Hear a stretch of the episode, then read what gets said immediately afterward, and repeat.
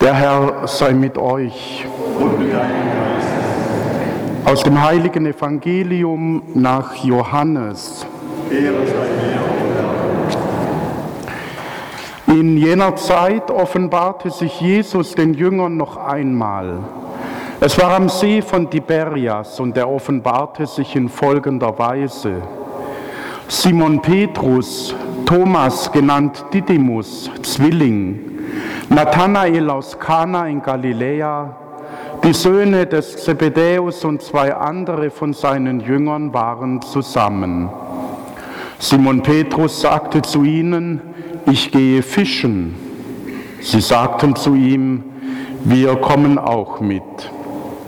Sie gingen hinaus und stiegen in das Boot, aber in dieser Nacht fingen sie nichts. Als es schon Morgen wurde, stand Jesus am Ufer, doch die Jünger wussten nicht, dass es Jesus war. Jesus sagte zu ihnen, meine Kinder, habt ihr nicht etwas zu essen? Sie antworteten ihm, nein.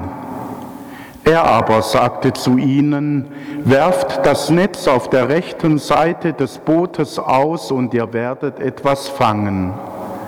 Sie warfen das Netz aus und konnten es nicht wieder einholen, so voller Fische war es. Da sagte der Jünger, den Jesus liebte, zu Petrus, es ist der Herr.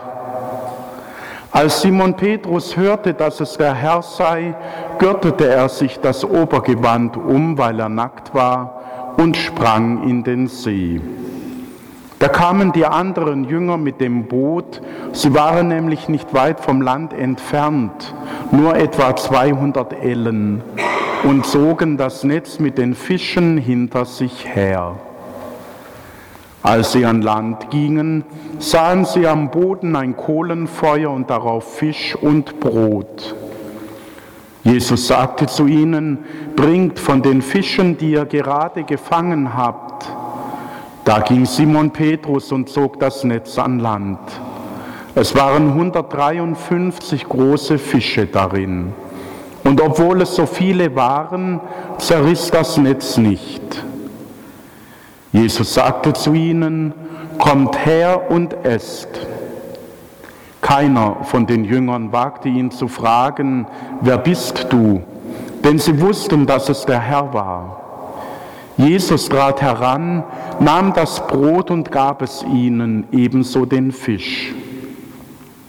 Dies war schon das dritte Mal, dass Jesus sich den Jüngern offenbarte, seit er von den Toten auferstanden war. Evangelium unseres Herrn Jesus Christus. Schwestern und Brüder, es ist eigenartig. Eigentlich müsste man doch glauben, Jesus ist den Jüngerinnen und Jüngern an Ostern erschienen, er ist der Maria Magdalena, dem Petrus erschienen, er hat die zwei Jünger auf dem Weg nach Emaus im Herzen berührt und irgendwann müsste man es doch mal kapieren. Jesus ist auferstanden. Aber so sind wir Menschen nicht. Wir sind, wenn etwas geschieht, was nicht in unsere Planung hineinpasst, wenn etwas geschieht, was wir uns anders vorgestellt haben, erstmal ratlos. Und in der gleichen Situation waren eben auch diese Jünger.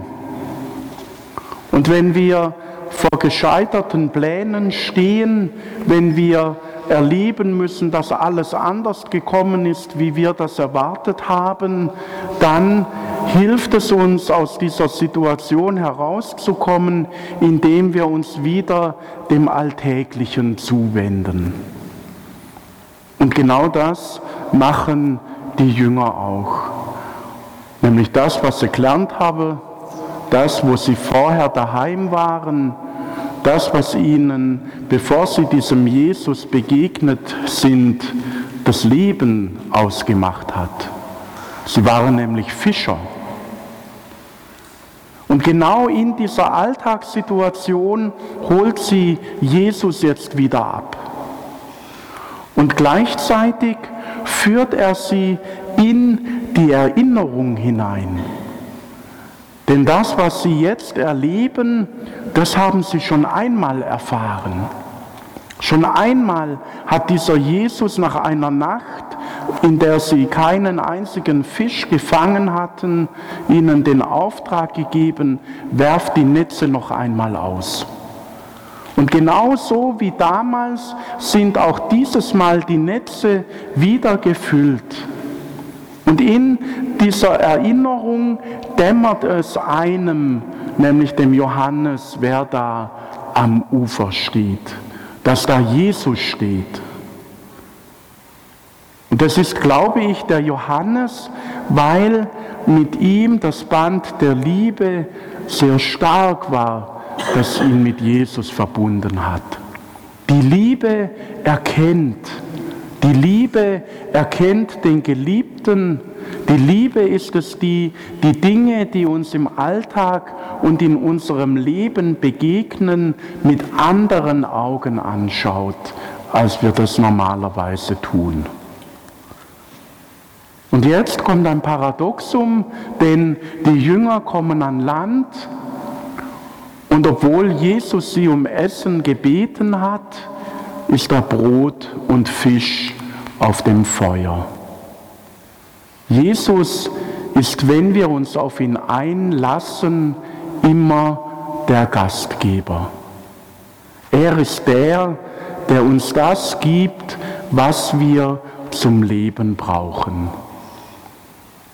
Und auch das ist eine Erfahrung, die die Jünger mit diesem Jesus immer wieder gemacht haben.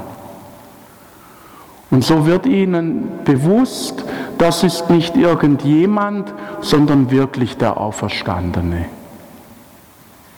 Und für uns heute, die wir in einer ähnlichen Situation sind wie die Jünger damals, nämlich dass wir ihn nicht greifbar in unserer Mitte haben, ist dies ein Hinweis, dort, wo wir ihm unser Herz öffnen, dort, wo wir mit den Augen des Liebenden schauen, dort, wo wir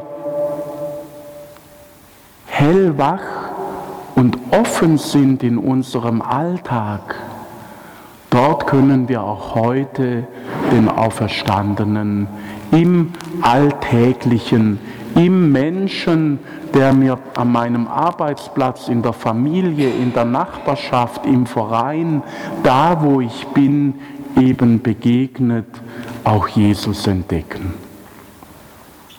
Und wenn wir ihn entdecken und wenn wir uns auf ihn einlassen, dann machen wir die Erfahrung, die uns von den Jüngern von Emmaus beschrieben wird, nämlich dass wir plötzlich spüren, unser Herz brennt. Unser Herz brennt und wir werden von einer Freude und von einem Vertrauen erfüllt, das uns die Kraft gibt, mit diesem Auferstandenen weiter in den Alltag und durch unser Leben zu gehen.